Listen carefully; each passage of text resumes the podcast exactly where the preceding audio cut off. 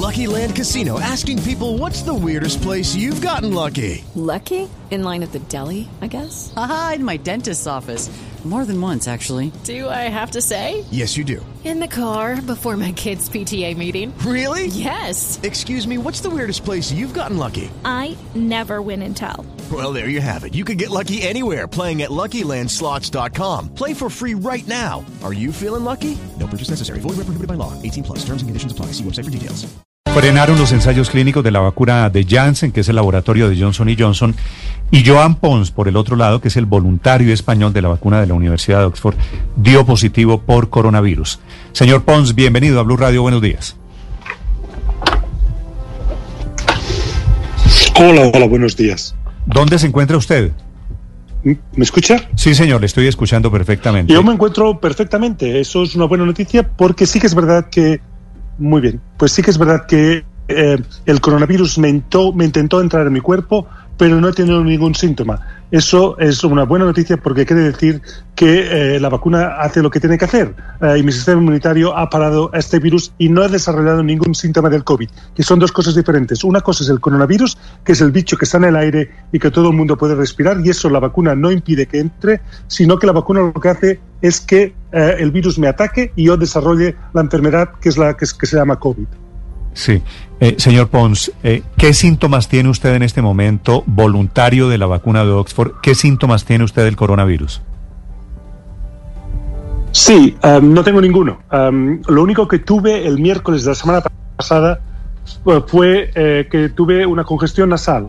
Una, la, nariz, me desperté con la nariz muy tapada y fue por eso porque la Universidad de Oxford me pidió que me hiciera un hisopado, porque perdí el olfato. Uh, no, no podía uh, oler nada. Y como también era un, uh, un es un síntoma del COVID, eh, pues me, me, pidieron que me quedara en casa, que hiciera, que hiciera un hisopado y que me esperaba el resultado. Yo estaba convencido que era un resfriado común, pero bueno, me equivoqué y el resultado me volvió el jueves eh, diciendo que tenía pues eh, que coronavirus en, la, eh, en, en, el hisopado que me hicieron en la nariz.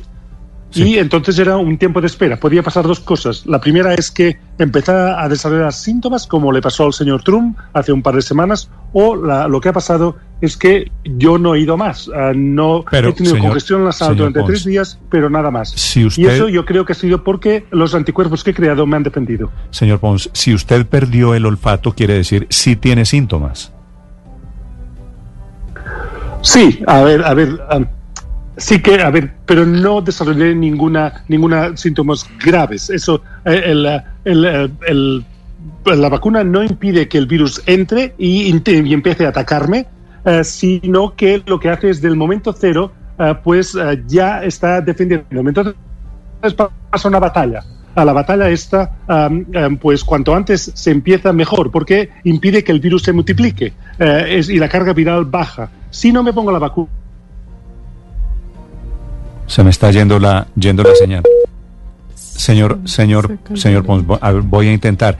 Si, si a usted le dio el virus, a pesar de que se había puesto ya la vacuna, esto no quiere decir que la vacuna no le funcionó, la vacuna no era para evitar que ¿Hola? le entrara el virus al cuerpo. ¿Me escuchan? No sé qué ha pasado con la conexión. Sí, sí, le, le, le oigo, le escucho perfecto. Le pregunto, señor Pons, le repito la pregunta. ¿Por qué Hola. le dio coronavirus si usted ya tiene la vacuna? ¿La teoría no dice que la vacuna es para evitar que el virus le entre al cuerpo? No, la comunicación. Sí, esta es llamada, uh -huh. típica llamada de WhatsApp. De WhatsApp. reconectando sí, y ahí, uh -huh. y ahí se fue la señal, desafortunadamente. Silvia, ¿en qué va, en qué va Silvia allí en Londres la vacuna de la Universidad de Oxford?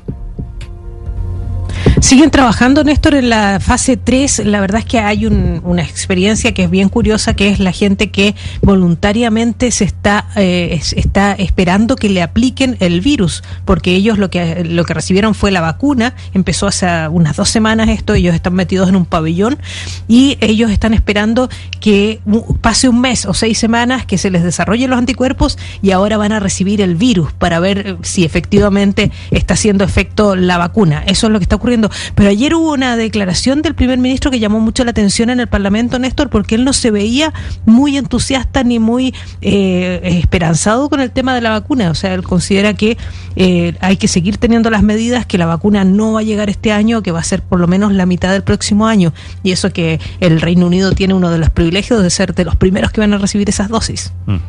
A ver si le si tenemos suerte en la comunicación. Señor Pons, le quería preguntar, ¿por qué le dio coronavirus si usted ya está vacunado contra el coronavirus? Sí, porque la vacuna no impide que el virus intente entrar en mi cuerpo. Ah, por eso cuando los hisopados lo que detectan es la presen pre presencia de este coronavirus en, la nariz o en la garganta. Eso no se puede evitar con una vacuna. Lo que la vacuna hace es evitar de que eh, la, enfermedad progrese. Sí, eh, y solo se tenga unos síntomas muy leves, que es lo que yo he tenido. Eh, perdí un poco el olfato durante un par de días y congestión nasal durante tres días, pero nada más. Lo que la vacuna es, es crea un sí. ejército eh, que cuando detecta uh, pues el virus, pues ya se pone uh, a intentar uh, pues acabar con este virus. Eso reduce la carga viral y hace que eh, yo pues no desarrolle síntomas graves y también hace que sea menos, menos contagioso, porque el virus eh,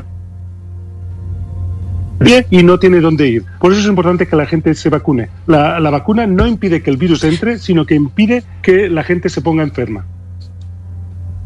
Señor Pons, quisiera saber qué, cómo pueden ustedes establecer una línea de tiempo de cómo va a de, debilitándose la carga viral. O sea, cómo lo pueden seguir a usted que ya tiene el virus y saber cuán, cómo el virus se va destruyendo. ¿Cuáles son las metodologías que tienen ahí? Exactamente, eso es eh, lo que están estudiando ahora. En la fase 1 y en la fase 2 miraron la seguridad, también miraron si había una respuesta inmunitaria. A eso ya se, se vio que sí, eh, de que era segura, de que había una doble protección. Producimos um, um, anticuerpos y células T. En la, en la, tercera fase faltaba saber si era efectivo, si el número de, la, de, de anticuerpos creados era suficiente para parar el virus o no. Por eso cuando yo di positivo tuve que irme al hospital donde me hicieron otra PCR para, para ver si era un falso positivo. Eh, no, era realmente un positivo. Y después me hicieron un montón de pruebas, un montón de analíticas para mirar también el nivel de anticuerpos, porque yo, pero no es la primera vez que me hacen una analítica. Llevo ya cinco meses, cada mes me hacen una. Por lo tanto, ya me conocen mi cuerpo, mi nivel eh, de anticuerpos. Y el, el, el, jueves pasado me hicieron un montón más. Uh, como no tenía síntomas graves, me, me, dijeron que podía estar en casa, me van controlando, monitoreando, monitoreando desde casa y uh, este jueves, pasado mañana, tengo que volver al hospital a me harán, donde me harán más pruebas para ver esto, mi, mi, nivel de carga viral, si es verdad que mis anticuerpos han podido vencer al virus y todo, es, todo esto. Por eso yo siempre digo que es necesario que haya positivos para que uh, la vacuna llegue al final. Precisamente, señor Pons, sobre eso quería preguntarle. Entiendo que para, no tanto para usted que ha tenido la enfermedad, sino para quienes están organizando esta, este análisis y la Universidad de Oxford en concreto, este ensayo, mejor dicho, en realidad es una buena noticia que usted se haya infectado porque eso hace que los estudios sobre la enfermedad y sobre el desarrollo de la vacuna sean más precisos y efectivos. Sí, uh, a ver, hay un... Uh, es la, uh, es un, hay una necesidad de probar la eficacia y hay un número mágico. El, el número mágico de voluntarios que se tienen que contagiar para poder uh, dar ya el, el, la licencia definitiva para que salga al mercado. El número no lo sé, pero sí que es verdad que estamos muy cerca, muy cerca, porque la, la, la Agencia de Medicamentos Europea ya ha empezado a revisar todos los datos. Eso quiere decir que uh, yo pienso que estará al tocar. y yo aquí en el Reino Unido, um, el otro día pues, se filtraron documentos diciendo que el gobierno ya se está preparando para, para, crear centros para crear centros de, de vacunación a lo largo de, de toda Inglaterra. Por, ya dicen que tan temprano como noviembre. Dicen que en noviembre puede salir la vacuna antes de Navidad y empezar por bueno. la gente uh, sí, pues de alto riesgo. Pons. En Latinoamérica uh, es, va un poco más atrasado porque uh, ustedes ahora van a ir en verano. En verano la carga viral claro. baja Señor y es menos, menos, activo que no en invierno. Pero Aquí usted... llegará. yo creo que también llegará enero, febrero y se empezará por, los, por la gente que más lo necesita y después yo creo que abril, mayo pues ya será, se abrirá la, la vacunación a todo el público y durará unos 12 meses. Señor Llegará. Pons. Yo creo que el 2021 será el principio del fin de este COVID. Pero, Pero que la usted... gente no pierda la paciencia, uh, que no baje la guardia tampoco, porque uh, porque ante que la, an- pues, an- hasta que la vacuna no llegue a todo el mundo, pues eh, nuestra vida todavía sigue en peligro. Llevamos un millón de muertes. No quiero nadie más que pierda la vida por bajar la guardia. Señor Pons, pero usted el análisis que hace de su contagio es como si usted supiera que le Uy, pusieron Luz María. Que le pusieron, es como si él supiera que le pusieron No, la, la vacuna, lo que le quiero preguntar. Lo pusieron en pausa la llamada. Sí, pero, pero que porque le pudieron haber aplicado el placebo. Es decir, él podría haber recibido placebo. Ahí Pero está. no digo creo- nada. Sí, cre- sí, creo que ahí le señor Pons, María. ya, ya, le, ya me escucha. Mire, es que el análisis que usted hace de su contagio Sí, pareciera que usted supiera o estuviera seguro He que a, usted le la, aplica- la- he perdido que a usted le aplicaron la vacuna con el virus y no el placebo. A- Usted, Sí, a ver, yo quiero aclararlo. La verdad es que no lo sé. Yo sospecho que me han puesto la vacuna por de la manera que han reaccionado, a la manera que Oxford eh, me hizo romper mi cuarentena, poner en peligro pues la salud de otros para ir al hospital y hacerme todas estas pruebas. Si me hubieran dado el placebo, eh, el ordenador hubiera pues respondido que, que el señor Pons se quede en casa y ya le haremos otro análisis en, en- en la, eh, cuando rutinariamente me voy a hacer análisis. El hecho de que estuvieran muy interesados en, en mirarme la analítica y también la, la pasada semana y también esta semana, yo intuyo de que es porque están intentando encontrar la respuesta a la eficacia y porque yo Mm. tengo la vacuna. Pero sí que es verdad que no lo sé al 100% Señor- seguro, señor porque es un doble ciego. Es, eh, no, yo no lo sé, tampoco lo saben las personas que me pusieron la vacuna. Solo un ordenador lo sabe, que es el que, el que activa los protocolos dependiendo de- del número que yo les doy, que tengo un número de Pons? identificación pero que no lo, conozco, no lo conoce nadie. Ah, por eso, sí es un doble ciego, sí es verdad que no lo sé al 100%, pero yo sospecho ah, que sí, que ha sido Ya, pues ya. la Señor- vacuna señor la que ah, la que se me está ayudando. La, la última pregunta, me quedan unos pocos segundos. Usted dice que con la vacuna le podía entrar el coronavirus, ¿qué es lo que ha pasado? ¿Con el coronavirus, con la vacuna, le puede salir el coronavirus? ¿Usted podría contagiar a otras personas?